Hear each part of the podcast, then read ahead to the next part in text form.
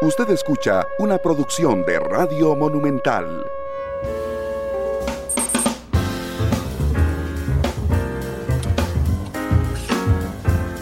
Monumental. La radio de Costa Rica, 2 de la tarde con 5 minutos. ¿Qué tal? Muy buenas tardes, bienvenidos a Matices. Yo soy Randall Rivera, muchas gracias por acompañarnos. Hoy un miércoles particularmente noticioso. Se desarrolló hoy el Consejo de Gobierno, el presidente anuncia hace un instante el envío a la Asamblea Legislativa del proyecto de uso recreativo de marihuana que generará muchísima discusión. Estamos a la espera, por supuesto, de la llegada de un fenómeno importante que está causando sus primeros estragos en Trinidad y Tobago y que podría convertirse en tormenta tropical en las próximas horas. Yo los invito a escucharnos en vivo en radio, como lo estamos haciendo en este instante, a también estar con nosotros a través del Facebook Live de Noticias Monumental, a eh, ver este programa esta noche a través de Canal 2 y en, eh, en los servicios de podcast, en eh, Spotify, en Google Podcast y en Apple Podcast. Así es que gracias por estar con nosotros. Nada más estoy esperando a confirmar que aquí lo estoy buscando, si ya estamos en vivo también en las plataformas, porque ustedes saben que a mí, mm, evidentemente, eh, algo está pasando con Facebook que no anuncia cuando arranca el, programa, y entonces simplemente estaba esperando que, que iniciara con el fin de presentarle a, de presentarles a mi invitado de, eh, de hoy, que les prometo que será un programa bastante interesante. Este, nos reportan además que ya ha empezado, sí, ya empezó el programa, que ya, que ya ha empezado a llover, además en algunas zonas del territorio nacional. Gracias a la gente que se suma, a Marco Vargas, a Yenori Cordero, a José Vidal Monje, a Andrei Vega, eh, desde Sarchí, Alonso Valverde, a Fulmer Vargas, a eh, Gilbert Romero en San Vito, a Andrei Vega, saludos, Gracias por estar con nosotros. Don Juan Carlos Bolaños es mi invitado de hoy en Matices, porque, eh, bueno, yo creo que no hay nadie en el país que nos conozca a don Juan Carlos, en el sentido de que ha estado en el ojo del huracán muchos años, pero pareciera, tres años, cuatro años ya en particular, pero pareciera que eh, las cosas conforme avanzan en el tiempo, se le balancean un poco. Ahora es noticia, don Juan Carlos, porque además está demandando al Banco de Costa Rica por 1.700, eh, por 1.700, no, por 170 mil millones de colones. Y eh, pues está conmigo hoy en el programa.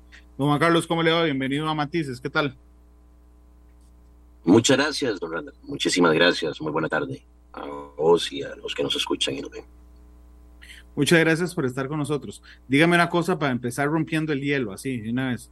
Hace cuatro años usted era, me animo yo a decirlo, espero no herir su, susceptibilidad. Digo, una de las personas más odiadas en el país, don Juan Carlos. La gente, yo no sé cómo, cómo, cómo sobrepasó usted esa situación, pero su nombre andaba en boca de todos por el caso del, del, del cemento eh, se siente aún esa figura eternamente señalada desde la apertura de los casos de supuesta corrupción en el caso del cemento chino? Bueno, vamos a ver.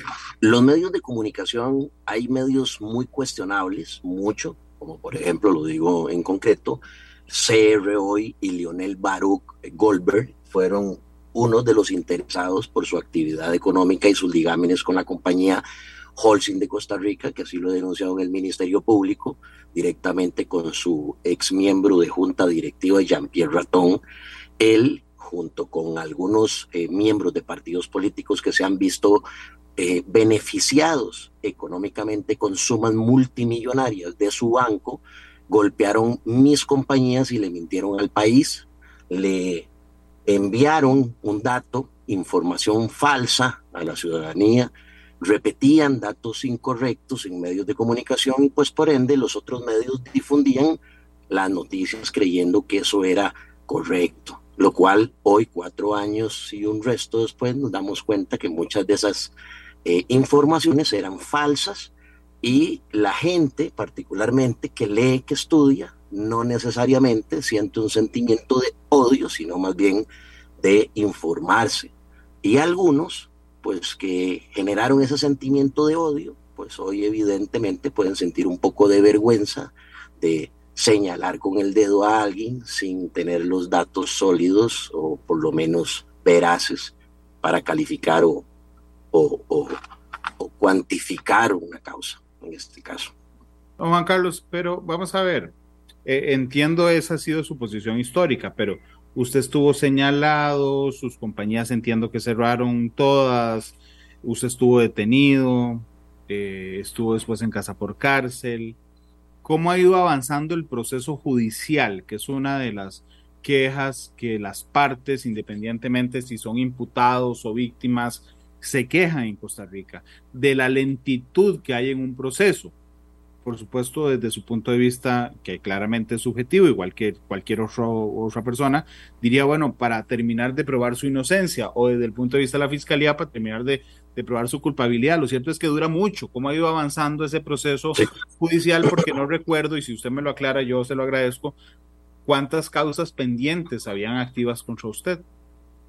Eso es importante. Hay varias causas que el Ministerio Público se ha eh, abogado a justificar en razón de que si la ciudadanía recuerda, el periódico digital CR Hoy, que le dieron el premio Pío Víquez en su puesta de investigación con el caso del cemento, motivó el nombramiento de Emilia Navas Aparicio porque tenía un interés concreto directamente en cambiar la Fiscalía General. En ese momento se le dio la autorización a dicha fiscal eh, de eh, suplantar el puesto de Jorge Chavarría y luego fue nombrada en plaza. Esta fiscala se inventó una unidad especializada de la Fiscalía General con algunos fiscales que me acuerdo muy bien en una de las eh, audiencias de medidas cautelares del Banco Popular, decía incluso el fiscal José Pablo Miranda Hurtado que él no conocía nada de banca, prácticamente que ahí estaba aprendiendo. Y, y es cierto, de lo que yo he visto de lo que he leído de la acusación que presentan, da vergüenza, da, da vergüenza invertir recursos económicos en gente que califique en esos puestos en principio, porque de hecho yo lo he consultado a Warner Molina, el fiscal AI, ahorita, preguntándole que cómo llegaron esos fiscales ahí, que si las ternas fueron correctas o si fueron a dedillo que las nombraron, porque me sorprende mucho escuchar a esos fiscales en todas las audiencias hablar eh, literalmente incongruencias sobre cómo se manejan los temas de los créditos bancarios y sobre las cifras. En su momento decían que es que mis operaciones no se encontraban pagas y al día y eh, otro poco de datos que son completamente ilusos, incorrectos, falsos y aún así los repiten en las audiencias. Los jueces vienen y terminan eh, prácticamente eh, repitiendo esa, esa, esos errores. Pero particularmente eso no es eh, algo que, que, sea cierto en este momento, sino más bien algo que debe atenderse, pero sí es lamentable que el sistema judicial de Costa Rica sea tan lento. Los jueces en esta etapa no entran al fondo de la causa, Particularmente, los jueces en esta etapa lo que hacen es simplemente valorar indicios. Y cuando también se llega a las audiencias preliminares, tampoco los jueces entran a valorar el fondo de las cosas.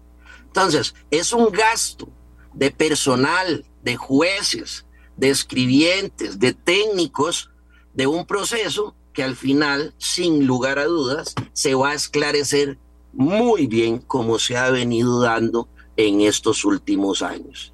Pero sí es lamentable. Creo que hay que hacer una reforma judicial a nuestro sistema de, justicia. Eso yo, que lo he vivido en carne propia, conozco lo suficiente en el ámbito financiero, de, de, empresario y también bastante en lo legal, el sistema pues no funciona correctamente en cuanto a plazos y, y una justa eh, resolución de las cosas que se presentan. Son las 2.14. Yo, yo quiero invitar a nuestra audiencia que está además a través de las redes sociales. Vean, es muy poco común que una persona cuestionada y cuestionada judicialmente acepte entrevistas. Eh, don Juan Carlos habla, habla bastante, yo sé paso, Juan Carlos, este, y conversa con la gente. Si ustedes tienen con todo el respeto cualquier pregunta, por favor pónganla en, Facebook, yo se la trasladaré, por supuesto, a don Juan Carlos. Porque no me, no me respondió algo que quiero contabilizar, don Juan Carlos. Se le, se, le, se le señaló al país, la administración judicial, que tenía numerosas causas sobre usted ¿Cuántas, usted sabe cuántas causas son? O sea, lo que quiero hacer es esto, es decir, bueno, había 10, 12, 14 causas contra eh, Juan Carlos Bolaños para determinar sobre cuáles se ha pedido juicio cinco años después, don Juan Carlos. Básicamente las causas en general, recuérdenlas muy bien, son contra las de funcionarios bancarios que supuestamente eh, realizaron ellos en beneficio mío. Esa es la teoría fiscal. Una eh, del Banco Popular, otra del Banco de Costa Rica y particularmente, si la memoria no me falla, una de un señor ex magistrado Celso Gamboa y otra por el tema de un desalmacenaje de aduanas en julio del 2016, si la memoria no me falla. Eso todo está relacionado al tema del cemento. Y si se hacen los análisis de los hechos, esto no son causas reales, son causas inventadas por el Ministerio Fiscal para afectar a todas las personas que tienen algún, eh, algún interés, en este caso, de llegar a, a importar cemento, comercializarlo, montarle competencia a las cementeras nacionales, siento yo que es la línea del Ministerio Público, darle una señal a todo habitante de esta nación, no se metan con ese mercado porque les pasa esto, eh, literalmente. Pero qué, interés, pero ¿qué interés tendría el Ministerio Público en el mercado del cemento?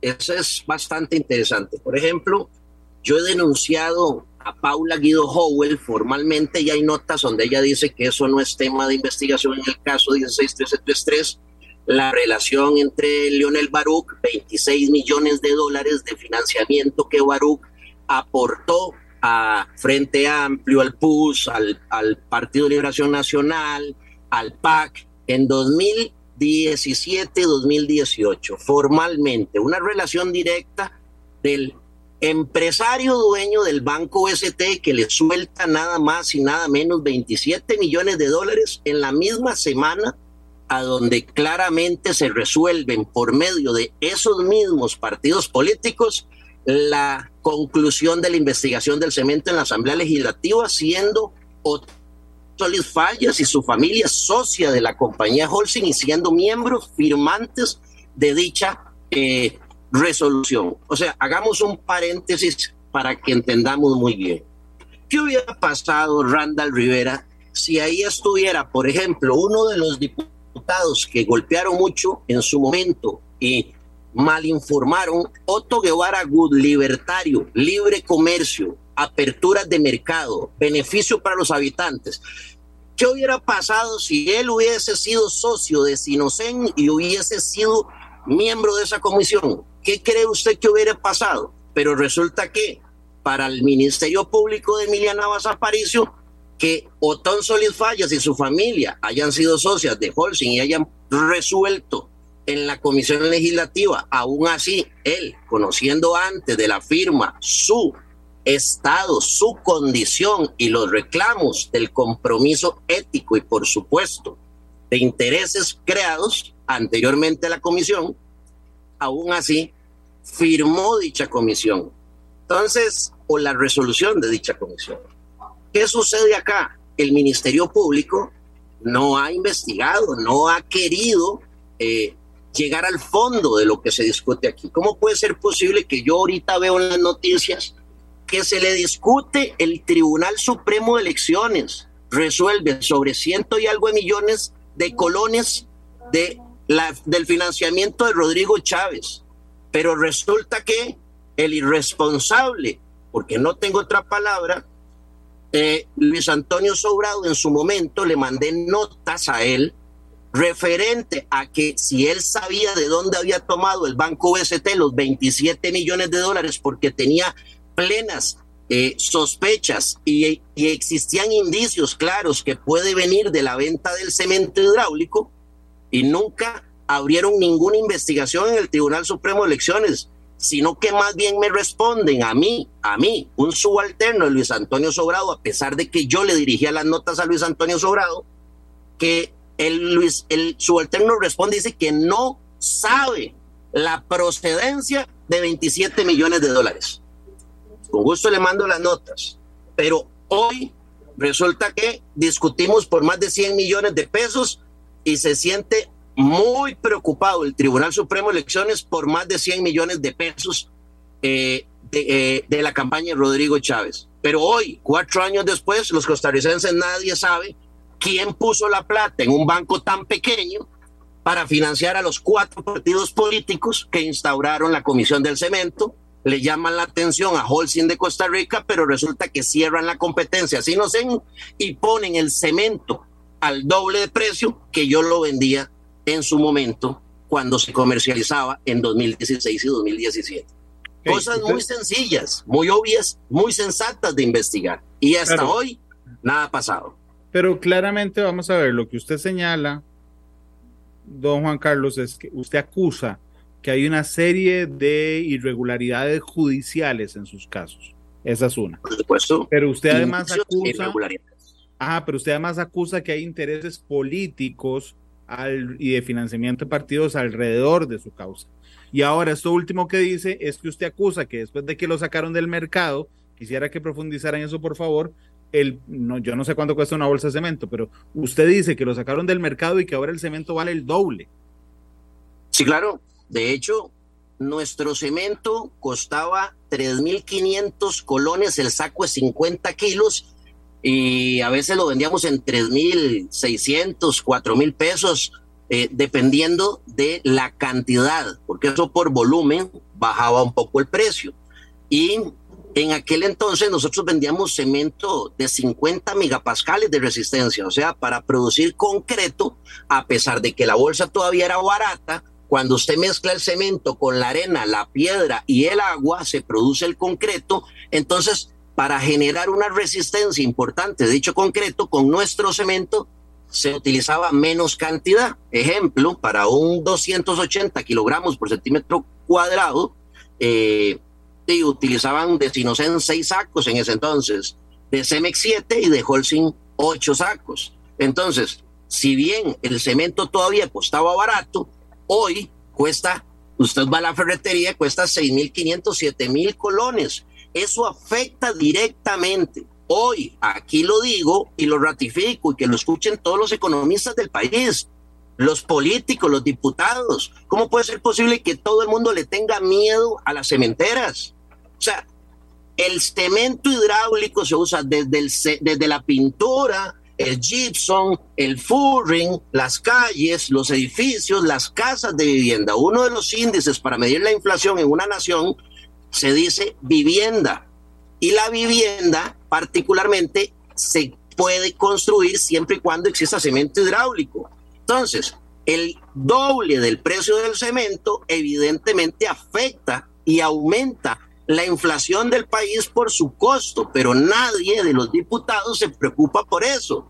O es que son pagados, o es que no conocen, o es que no les importa la economía, pero yo los escucho en, en discusiones sobre que el gobierno no baja la inflación, que el gobierno no hace tal cosa, pero resulta que si llegan a aprobar impuestos, particularmente como lo hizo el gobierno pasado, del 5% para la importación del cemento y un reglamento único en el mundo que permitió Welmer Ramos realizarle a Inteco, en este caso una institución no gubernamental sin fines de lucro, realizar una normativa que le correspondía al MEI realizar y se inventan una norma única en el mundo, entre todos los 196, 197 países en general, solo Costa Rica tiene una norma única. ¿Para qué? Para volver otra vez a cerrar el mercado del cemento, generarle líneas de producción a las fábricas internacionales de exportaciones, más complicaciones, más eh, documentación que se tiene que aportar. ¿Para qué? Con el único fin de que aquí el cemento ingrese caro, que los habitantes paguen productos caros y que los, los protegidos cementeros nacionales de simplemente cobren lo que se les da la gana por un producto de mala calidad, porque el cemento de Holcim era mucho inferior en calidad que el cemento sinocen que nosotros vendíamos, como lo expliqué ampliamente antes. Don Juan Carlos, hay dos personas, Leonel Vargas y Kenneth Vega, que le preguntan a través de Facebook si usted va a demandar. Eh, Leonel Vargas dice al Estado o a la exfiscal, al Estado no se podría demandar penalmente, se le podría demandar civilmente por los daños que Juan Carlos alega. Pero usted ha pensado denunciar penalmente, por ejemplo, a doña Emilia, o plantear un reclamo civil, porque entiendo que ya planteó uno una demanda eh, contra el Banco de Costa Rica, don Juan Carlos. Eh, muchas gracias y le respondo al señor. Hay una señora Marianela Zamora en la Fiscalía Anticorrupción que tiene cuatro demandas penales formales contra Emilia Navas Aparicio, Paula Guido Howell, Grace Barriento Núñez, José Pablo Miranda Hurtado por persecución, incumplimiento de deberes, falta de investigación objetiva en el caso del cemento. Se lo explico, usted es un profesional y los que me escuchan también lo van a entender. ¿Cómo puede ser posible? ¿Cómo puede ser posible que el proveedor de cemento le manda un correo en 2021, noviembre de 2021, antes de la supuesta acusación de la fiscalía, poniéndose a disposición a José Pablo Miranda Hurtado, un fiscal de gran rango en la Fiscalía de la República, poniéndose a disposición el famoso chino Dai Wupin, proveedor del cemento, el dueño del Saino Building, eh, la proveeduría cemento del Banco de Costa Rica, diciéndole, ¿en qué puedo servirle? Y, y ¿sabe qué, qué pasó, Randall? ¿Sabe qué le respondió el fiscal que, que se metió a investigar a Keylor Navas y que lo sancionaron? ¿Sabe qué le respondió al chino? Nada. Nada. Nada Sigo. No sé si usted se recuerda que a mí ingresaron a mi casa y, ingresaron a las compañías con todo ese montón de gente armada, como quién sabe qué, porque les encanta el show político, les encanta meterle al país. Y resulta que habían cuestionado a Javier Barrenechea Fonchuter de acciones irregulares, al pobre señor. Cuestionaron a Mario Barrenechea en aquel entonces cuestionaron la morosidad 164 días que yo no le había pagado al Banco de Costa Rica. Usted puede entender, conocer, y ahorita lo aclaro, en el caso del cemento, Javier Barrenechea Fonchuter nunca fue ni siquiera imputado, ni testigo, ni ha sido indagado, ni ha sido llamado. Entonces la pregunta es, ¿por qué se le miente tanto al país? ¿Qué es lo que pasó a lo interno del Banco de Costa Rica que no han querido investigar? ¿Por qué los rangos medios del Banco de Costa Rica ocultaron 37 millones de dólares en pagos, 3.700 millones de colones en pagos para engañar a la ciudadanía, causar un daño completo a una persona que inclusive Mario Barrenechea falleció, murió por la presión que le generaron con datos falsos?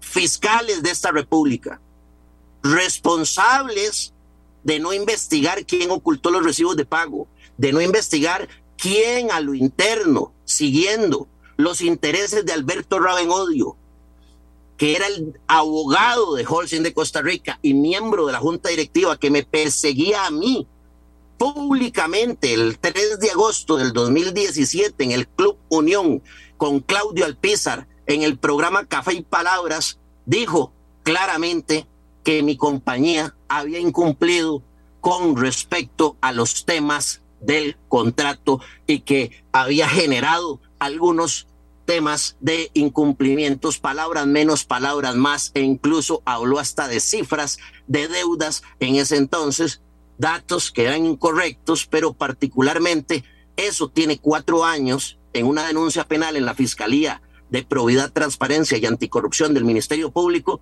y ni siquiera han llamado ni han indagado a, al directivo que le mintió al país, que le mintió al país, que decía que no se inmiscuía en el crédito de Sinocen. Don, Juan Carlos, perdón, perdón, perdón, perdón. Es que dijo algo que me parece importante. Usted dijo que ocultaron, que ocultaron las boletas de pago, los recibos de pago.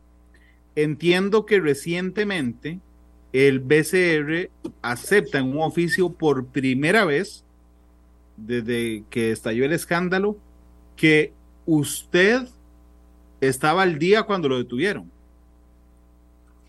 Sí, señor. Estaba al día. Eso, eso, dicen algunos, dicen algunos que eso cambia un montón de cosas en el, en el proceso. El BCR dice, no, cuando lo detuvieron estaba al día. El país entero entendía que usted estaba atrasadísimo con los préstamos, que se había dejado la plata, don Juan Carlos.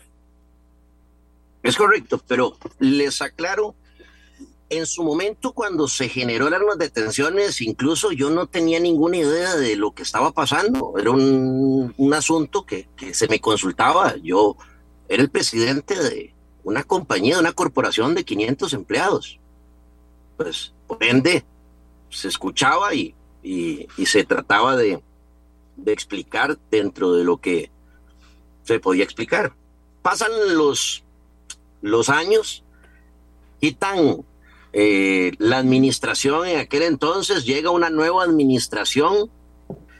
El Ministerio Público no investiga nada del caso del cemento, nada. Yo voy a las audiencias y no, simple y sencillamente no investigan absolutamente nada más que lo que ellos quieren que en principio fundamenten su teoría fiscal, nada más.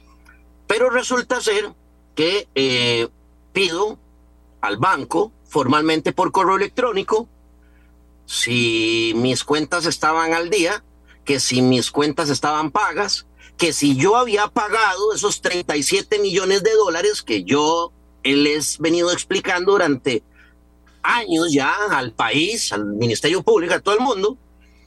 Y, y, el, y ahorita Douglas Soto Leitón, actual gerente general, responde un oficio formal del correo de la gerencia general a mi persona, correo del grupo JCB, en, diciendo eso. Con todos los atestados claros, dice que todos los desembolsos del 2016 de un contrato firmado entre mi persona y Víctor Renán Murillo Pizarro, que inició el 27 de enero del 2016 y concluyó el 27 de enero del 2017, todo lo que se hizo con Víctor Renán Murillo Pizarro está pago. El Banco de Costa Rica tiene los recursos, cobró intereses, cobró comisiones de desembolso, captó la plata, se sintió satisfecho y no hubo ningún problema. De hecho, Víctor Renán Murillo Pizarro no es imputado ni investigado. En este caso, el cemento. Él, no tiene cuestionamientos de ninguna índole.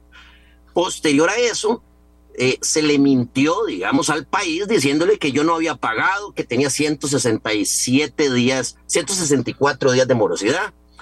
Posterior a eso, presento el año pasado más o menos como en octubre, por ahí, septiembre, una demanda al juzgado contencioso civil de Hacienda por 272 millones de dólares, que era el patrimonio general de Grupo JCB entre sus activos, que eran muchos, propiedades, que eran muchas propiedades, mucha maquinaria, proyectos en tránsito, inversiones 200, perdón, 272 millones de dólares.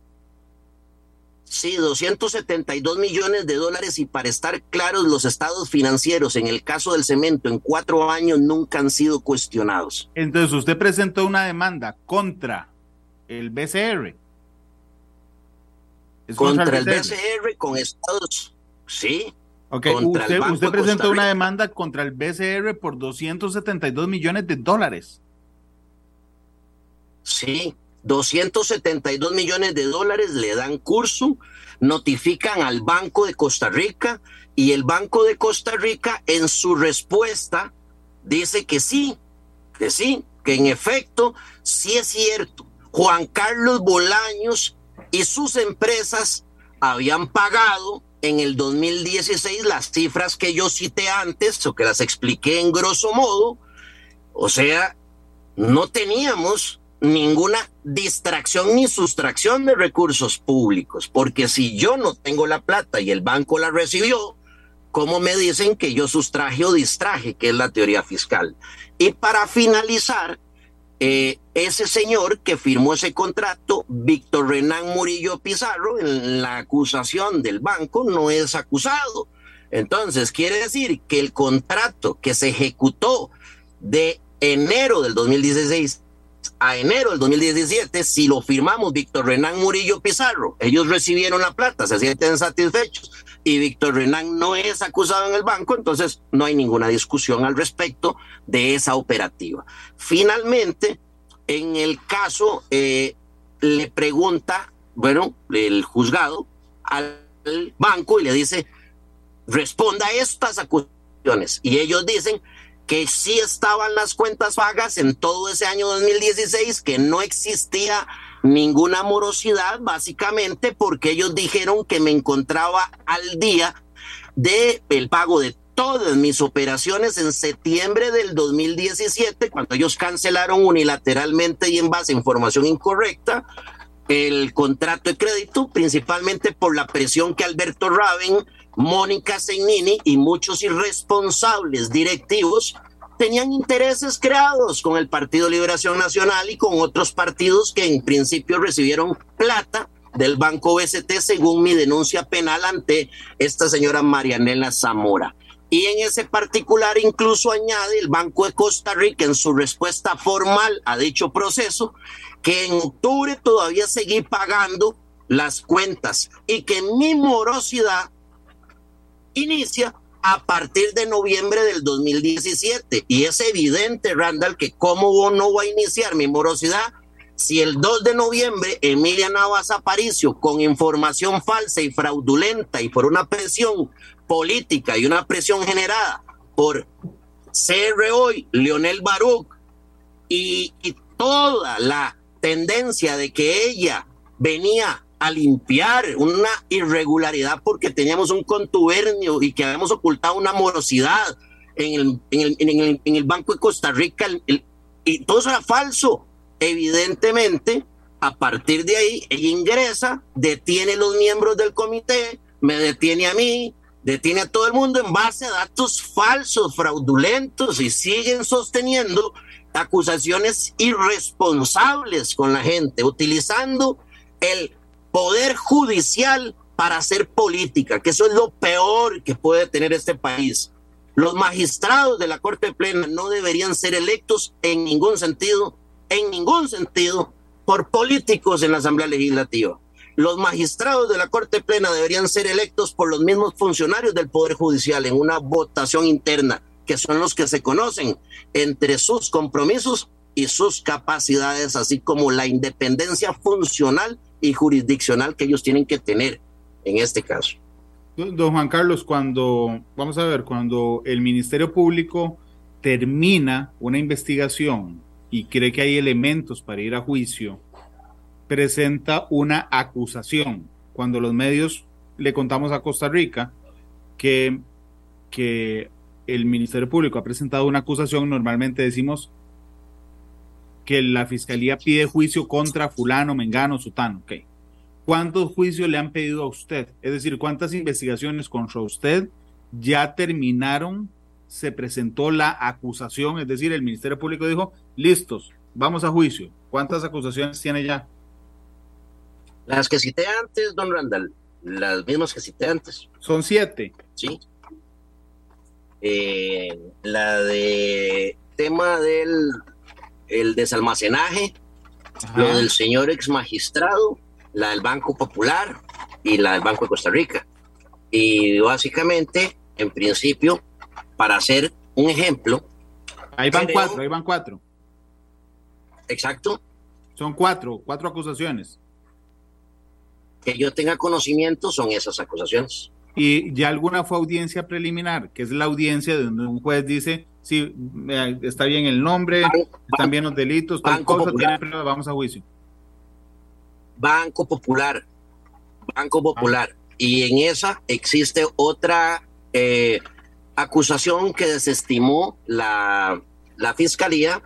En esa, eh, ellos basaron básicamente en que supuestamente un año después de que yo había entregado al Banco Popular una propiedad, ahí habían unas nacientes en principio y se fueron a hacer unos informes y eso estamos trabajándolo paralelamente porque eso no son nacientes son desfogues pluviales de las casas vecinas de la propiedad. De hecho, hay más de 150 viviendas alrededor que botan agua en dicha propiedad. Pero eso se está manejando para esclarecerse y pues por ende acusar incluso, en este caso, por mi parte como querella, a los responsables de, de, este caso. Porque, repito, el Ministerio Público acusa cosas que... un ejemplo, vamos a, vamos a aterrizar un ejemplo. Don Juan Carlos, perdón, pero, pero, pero antes, antes del ejemplo, de las cuatro acusaciones, o sea, de las cuatro solicitudes que ha hecho la fiscalía de pedir un juicio contra usted, ya, ya, ya hubo audiencia preliminar donde se confirmara solo en una vida audiencia y se ordenó juicio. Sí, sí, en base a eso. Y eso no tiene ni pies ni cabeza. La jueza no resolvió absolutamente nada de, del fondo, simplemente dijo que aquí hay algunos indicios y que lo discutan el fondo en juicio. Le expliqué al inicio de que los jueces de audiencias preliminares, si usted puede agarrar el teléfono y preguntarle a cuánto abogado penalista considere pertinente, la mayoría no entran a ver, por las razones que fuesen, los temas de fondo. No, no, está claro. Eh, está claro que en las audiencias preliminares, así se llama esa, esa audiencia en la que se pide juicio, no se ve el fondo, lo que se ve es que esté bien identificada la persona o los imputados, que, que, el Ministerio Público tenga algún indicio de una actividad delictiva, que haya construido, digamos, la acusación, no se mete a ver si alguien es culpable o no. Simplemente dice, bueno, listo, digamos, los requisitos, vaya a juicio para ver si algo pasa. Entonces solo hay un juicio ordenado. Han pasado cinco años. Bueno, van a pasar ya casi cinco años. Este, supongo que el más interesado en ir a juicio es usted, don Juan Carlos. Sí, claro, por supuesto, pero le aclaro un ejemplo para que estemos entendidos. ¿Recuerdan la última acusación del Banco de Costa Rica que ellos hablan de varios delitos y dentro de ellos una captación indebida de manifestaciones verbales. ¿Sabe usted lo que es una captación indebida de manifestaciones verbales, don Randall? ¿Sabe lo que es eso? Sí, señor, es grabar a una persona sin la autorización de que está siendo grabada. Excelente. Grabarla. Quiere decir que usted tiene que tener un dispositivo demostrando que se grabó. Cuando menos, sí.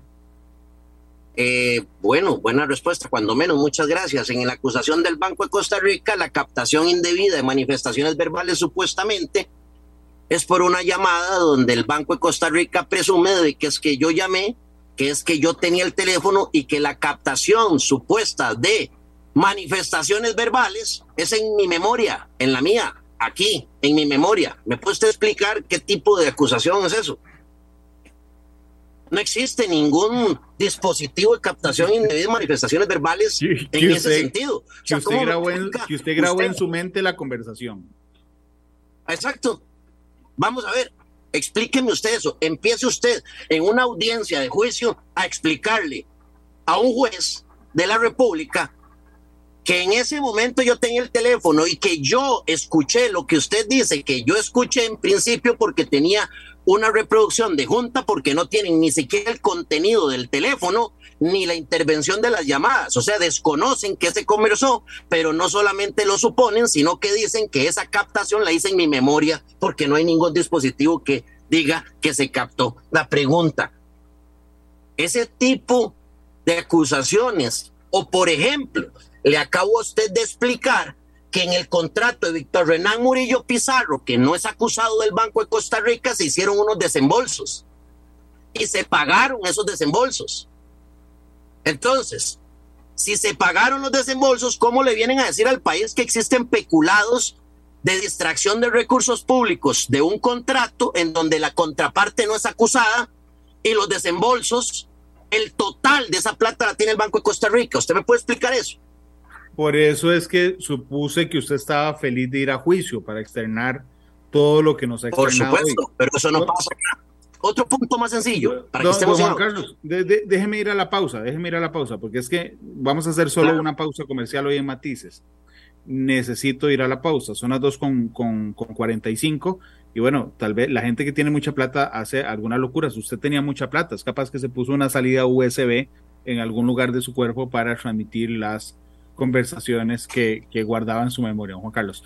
2 con 45, permítame ir a la pausa, regresamos con más de Juan Carlos Bolaños y Matices. Matices.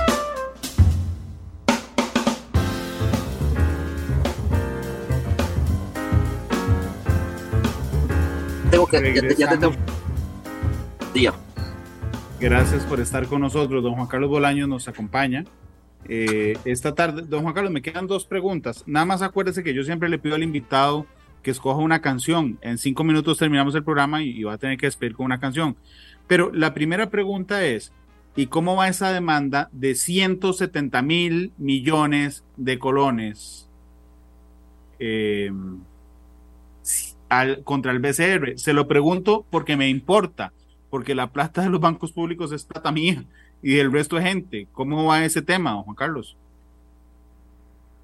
Mira, eh, básicamente es un asunto que no podría profundizar en este momento. La primera resolución del proceso eh, contencioso civil de Hacienda eh, se emitió la primera sentencia, es rechazando las solicitudes del Banco de Costa Rica y la SUGEF, o sea, eh, eso es en beneficio pues, al proceso y a los objetivos para que esto se dilucide lo más pronto posible en un juicio eh, pues oral y público, pensaría yo. Yo creo que eso no es, no es público. No, no, no sé si es público. El contencioso penal sí. sí. Entonces, eso va a ir a un juicio, no sé, tal vez un año aproximadamente porque ya lleva su tiempo atrás, un año, año y medio posiblemente. Algo que sí quisiera eh, permitirme, don Randall, es aclarar algo anterior em, con respecto al tema de los pagos y, y, mis cuestionamientos sobre la situación. Creo que es importante para usted, para el país, para todos los que nos escuchan. No solamente mis pagos se habían realizado, estaban mis operaciones correctas, como ya lo respondió el mismo banco ante ese proceso contencioso, sino que sabe usted eh, clarito, recuerda, que uno de los fundamentos para cancelarme en 2017, eh, el Banco de Costa Rica, el contrato, se basaba en un supuesto incumplimiento al plan de inversión porque no se había comprado cemento. ¿Se recuerda eso? Sí y que, y que en efecto se habían girado recursos, pero que no se habían comprado cemento, sino que se habían devuelto. ¿Se recuerda eso? Sí, señor. El contrato, el contrato que el Banco de Costa Rica canceló en septiembre del 2017 fue firmado el 27 de enero del 2017. O sea, entró en vigencia jurídica el 27 de enero del 2017 con Andrés Víquez Lizano, el cual sí está acusado en el Banco de Costa Rica y en el proceso 161333. Víctor Renán Murillo Pizarro no es acusado y es el que firmó el contrato anterior conmigo, el cual yo pagué. Ahora sí, el contrato que es el que canceló el Banco de Costa Rica, ¿sabe usted cuántos desembolsos se giraron a China supuestamente al proveedor de ese contrato? ¿Cuántos? Ni un solo dólar, ni un dólar. No hubo ningún desembolso en el año 2017 al proveedor chino. Entonces, si no hubo ningún desembolso, ¿por qué le mienten al país que yo incumplió el plan de inversión? Este, don Juan Carlos, la última ¿Me entiendes? Es muy grave, muy grave. La última pregunta, sinceramente, es más de de curiosidad, eh, cuando a usted lo detienen, se cierran sus empresas, la gente lo que dice es, a este tipo lo mataron, lo mataron financieramente. Eh, ¿Qué hace hoy Juan Carlos Bolaños? ¿Cómo se gana la vida de Juan Carlos Bolaños si le destruyeron sus negocios? Mm. Eh, no, no, no, no. Básicamente, dentro de todo, ahorita estamos trabajando muy duro para incluso volver otra vez a la, a la, a la comercialización de cemento. El país ocupa... ¿Va a volver a vender cemento? Sí, señor, lo he dicho muchas veces y eso me abogaré, trabajaré para que este país vuelva a tener cemento de calidad y a un precio equilibrado, a un precio normal. No es posible ni es aceptable que tengamos índices de inflación de dos cifras porque simplemente los políticos puedan recibir platas de los cementeros para que no le discutan sus mercados o en su defecto que les tengan miedo para que no los ataquen. Yo creo que el país lo construimos personas valientes y personas que tengamos eh, fortaleza y objetivos claros. Y mi objetivo siempre ha sido generar riqueza, ojalá con actividades comerciales que generen un impacto social positivo. Y, y sí, estamos trabajando mucho para eso. Y ahorita eh, trato siempre de comercializar pues activos. Eh, me gusta mucho el tema inmobiliario, eh, las tecnologías, todo lo que son negocios o, nuevas tecnologías disruptivas son para mí negocios prometedores y, el mundo va para ahí, literalmente. Lo que es criptomonedas, creo que es un un negocio del futuro, las inversiones en, en, ese tipo de activos, pienso que van a, a, ser muy comunes en nuestro territorio en escasos meses o en pocos años. Eh, don Juan Carlos, muchas gracias por haberme acompañado Matices. Insisto, no es, no es sencillo lograr que una persona que enfrenta procesos judiciales eh, se siente a responder preguntas mías y de la gente. Así es que muchas gracias. No, muchísimas, muchísimas gracias a usted por darme ese espacio y, por supuesto estoy abierto a usted, a cualquier periodista que quiera venir, así como usted lo hace, en vivo, con transparencia, sin recortes, con claridad, a hablar las cosas bien y, y, que el país conozca qué es lo que está pasando y, y que tomen eh, sus, opiniones entendidas. Muchas gracias, don Lander. Muchas gracias. gracias. Nada más voy a decir algo hablando de transparencia. Este, es que ahí Jogwell CR en Facebook dice, recuerden que Randall Rivera había dicho en anteriores momentos la amistad que los une, que lo une con Juan Carlos Bolaños porque los hijos estudiaban en el mismo centro educativo. Eso no es cierto. Ni siquiera sé cómo se llaman los, perdón, Juan Carlos, no sé cómo se llaman sus hijos, ni, ni el número de hijos que tiene, eso no es cierto. Este, pero bueno, yo, yo lo que dije eso... en es que yo conocía a don Juan Carlos Bolaños, porque, porque sabía dónde vivía y porque tenía familiares cerca de donde vivía. Y don Juan Carlos tenía una finca muy grande nada más no me uno una amistad porque mis hijos compartan centros educativos. Insisto, ni siquiera, perdón, Juan Carlos, pero ni siquiera sé cuántos hijos tiene Juan Carlos. De igual manera, y nada más quiero aclarar estos errores y las opiniones, creo que eh, el, repetir eh, información incorrecta creo que es responsabilidad de todos.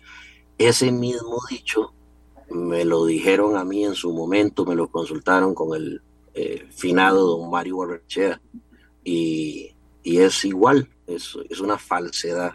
Yo nunca estudié ni con eh, sus hijos. Ni, es que habían dicho que usted era compañero, que usted era amigo de Javier Barrenechea. Era lo que habían no, habían dicho, no, en su momento habían dicho que incluso que yo viví en su casa, supuestamente cuando yo estudiaba en la universidad. O sea, hay muchas cosas que, que, dan datos falsos, incorrectos, y yo creo que eso, pues, los ciudadanos tenemos que mejorar como personas. Si no se tiene la información correcta, no se tienen indicios claros correctos o no se conoce a alguien, pienso que no se debe degradar ni, ni mucho menos afectar a una persona con información correcta. Don Juan Carlos, ¿con qué canción quiere irse? Más bien, eh, me encantaría, a razón de lo que hemos conversado y lo que eh, pues hemos intercambiado y la situación tan comprometedora en la que el Estado me ha puesto y, de esta oportunidad, me encantaría que usted escoja esa canción y que pues nos deleite con esa elección a todos los que estamos acá. Pues Se lo dejo a la libre. Son las tres en punto. Eh, no sé. o sea, me agarró por sorpresa. Yo siempre agarro los invitados por sorpresa, pero deberíamos de ir con alguna canción interesante. Hoy, hoy que dicen que Madonna está preparando venir a Costa Rica, que sería un concierto, este, eh, es, eh, digo, enorme, un gran concierto sería si efectivamente Madonna viene a Costa Rica como se ha planteado. Eh, de, vamos con una de Madonna. Mm, Don Glenn, que está en el control master, Material Girl, sería entonces la chica materialista de Madonna. 3 con 1. Don Juan Carlos, muchas gracias. Feliz tarde. Feliz tarde a usted y a los que nos escuchan y nos ven. Muchas bendiciones a todos. Este programa fue una producción de Radio Monumental.